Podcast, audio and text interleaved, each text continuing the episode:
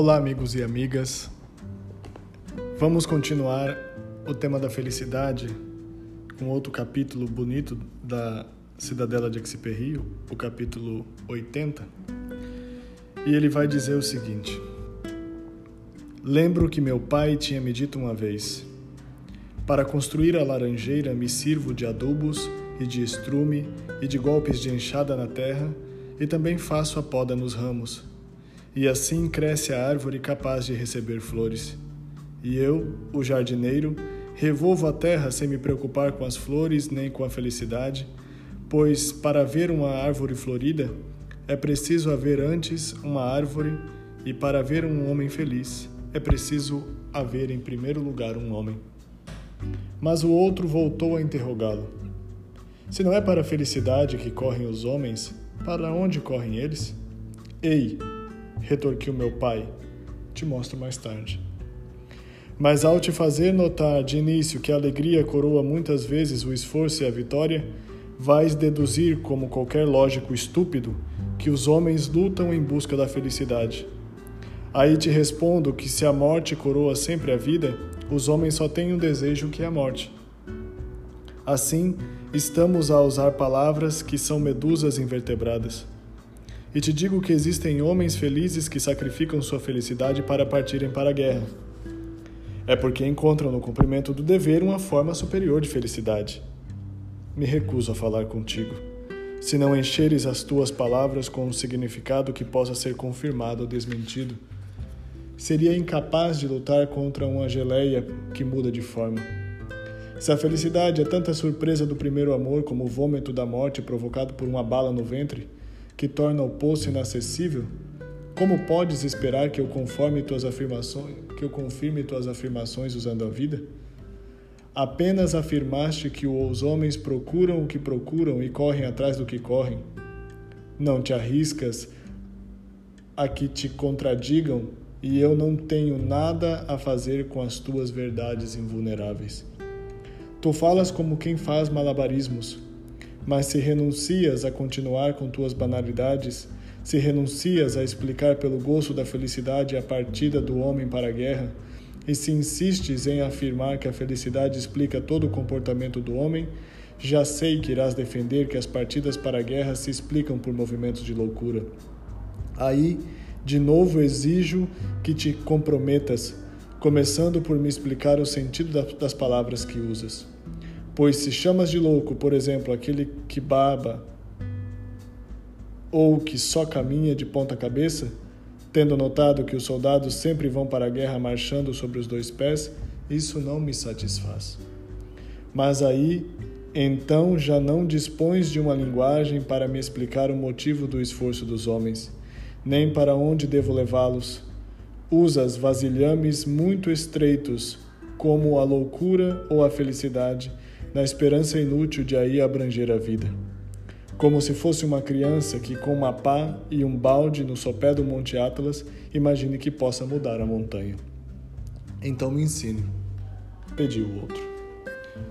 Aqui nós estamos continuando o tema da felicidade e esse capítulo começa dizendo uma coisa: que aquele que quer colher laranjeiras e fazer com que as laranjeiras floresçam, não começa se, não começa se preocupando com, a, com as flores, mas sim começa se preocupando em preparar a terra, em preparar a muda, em preparar as sementes, em criar as condições para. E aí ele diz: assim como ele não se preocupa com as flores e quer plantar a laranjeira, aquele que quer ser feliz não deve se preocupar com a felicidade, mas sim se deve, deve se preocupar em ser um ser humano e vamos ler literalmente, que eu acho que é uma frase bonita. Ele vai dizer o seguinte: é preciso haver antes uma árvore, e para haver um homem feliz, é preciso haver em primeiro lugar um homem. Isso é uma coisa interessante. Às vezes a gente fica falando tanto de sucesso, tanto de felicidade, tanto de realização, tanto de, de reconhecimento, mas a gente se esquece que para ter tudo isso existe uma condição de possibilidade que é, o própria, que é a própria constituição do ser humano. E aí ele vai dar um tapa na cara do interlocutor dele, dizendo o seguinte: não me venha com palavras vazias, ou com frases prontas, ou com frases de impacto. Me venha, na verdade, quando você vier falar comigo, me venha com a sua densidade. Mostre-me a profundidade da tua alma e aí nós poderemos estabelecer um diálogo. Hoje nós vivemos um modelo de sociedade onde os diálogos estão desaparecendo. E cada vez mais nós estamos querendo fórmulas prontas para conquistar aquilo que, se nós não prepararmos a terra, prepararmos a semente, prepararmos as mudas da nossa vida, não será conquistado. A busca por objetos que não são alcançáveis, mas são cultiváveis, como a felicidade, a realização, a plenitude de vida, tem nos transformado em pessoas vazias e frustradas. Pessoas que, como diz o Exupéry, são medusas invertebradas, ou são como geleia, que, conforme o contexto, tem uma opinião ou tem uma forma. E então ele vai dizer uma frase que é bastante dura, né? Ele fala assim: se o objetivo da vida fosse encontrado na expressão dela, o objetivo da vida seria a morte. Por quê? Porque a vida caminha para a morte. E parece absurdo, né? Parece que não tem sentido, porque uma vida que caminha para a morte é uma vida do non-sens, como dizem os franceses. É uma vida do niilismo, é uma vida do vazio. Mas uma vida que caminha para o cultivo de si, para ter maior densidade, essa é uma vida que talvez produza esse fenômeno chamado humanidade, talvez, talvez produza esse fenômeno chamado autorrealização e bem-estar subjetivo.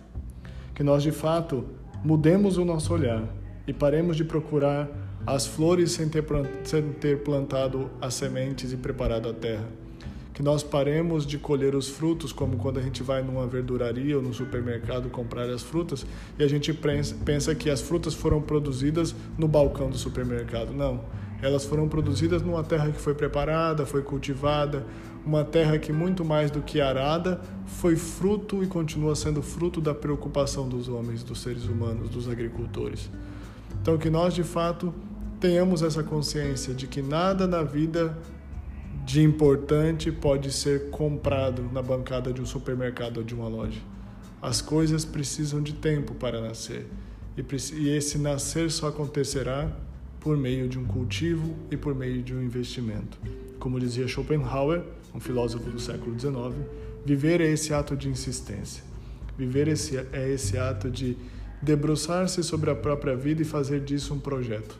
Sem isso, Todas as outras coisas serão apenas cascas vazias de uma frustração premeditada.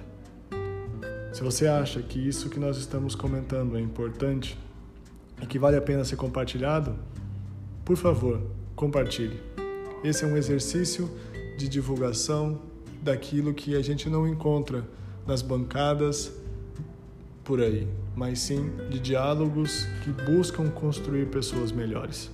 Vem dialogar. you